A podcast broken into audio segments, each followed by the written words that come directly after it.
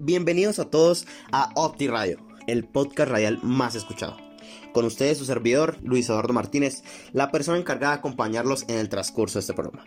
Hoy tenemos una invitada muy especial, una estudiante de optometría de cuarto semestre de la Fundación Universitaria Andina, que nos hablará sobre el clima y qué relación tiene con la producción lagrimal. Entonces le doy paso a mi gran invitado para que nos empiece a hablar un poquito del tema.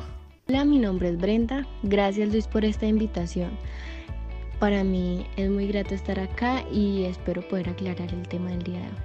Y bien, Brenda, cuéntanos, entonces, ¿cómo el frío podría afectar nuestros ojos? Aunque no lo creas, las bajas temperaturas resecan la membrana mucosa que recubre el globo ocular y la córnea. ¿Qué pasa con esto? Pues causa una disminución en la producción de las glándulas de vómito, lo cual proporciona una menor lubricación. ¿Qué tan grave podría llegar a ser? Es importante cuantificar las características y la estabilidad que tiene la lágrima porque existen a veces pacientes asintomáticos que compensan su alteración con el párpado constante. Entonces tenemos para eso ciertos test que nos ayudan a darnos cuenta si existe ojo seco. Por ejemplo, el BUT es un examen que podemos hacer en consulta, el cual determina el tiempo de ruptura de la lágrima.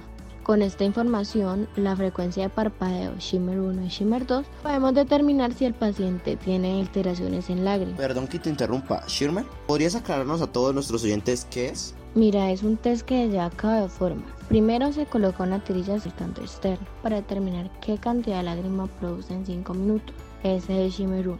El Shimmer 2 le aplica la anestesia al paciente en gotas directamente en el ojo y repito el primer procedimiento. Entonces, ¿qué valores nos podrían indicar un ojo seco o qué valores nos podrían dirigir hacia este diagnóstico? En shimmer lo habitual es que no sea menor a 15 milímetros en ambos, mientras que en el boot tenemos un rango normal de 10 a 15 segundos. Lo más importante es reconocer los tipos de secreción que se obtienen y sus cantidades.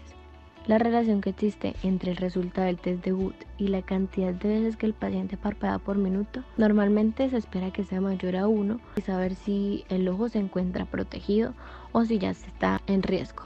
Imagínate que algunos usuarios de lentes de contacto se les doblan y posteriormente se les salen. Esto ocurre debido a no estar lubricado correctamente. Eso quiere decir que hay una resequedad de la superficie, empeorando en bajas temperaturas.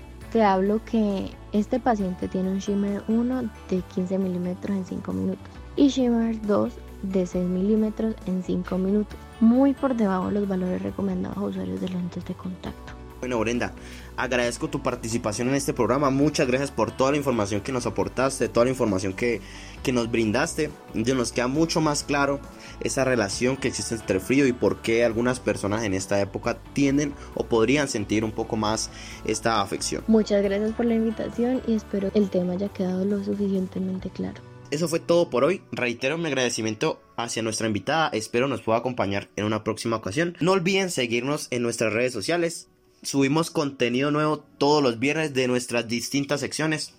El día de hoy en nuestra sección Fisiología de la Visión. Mi nombre es Luis Eduardo Martínez, su servidor, y nos vemos en una próxima ocasión. Gracias.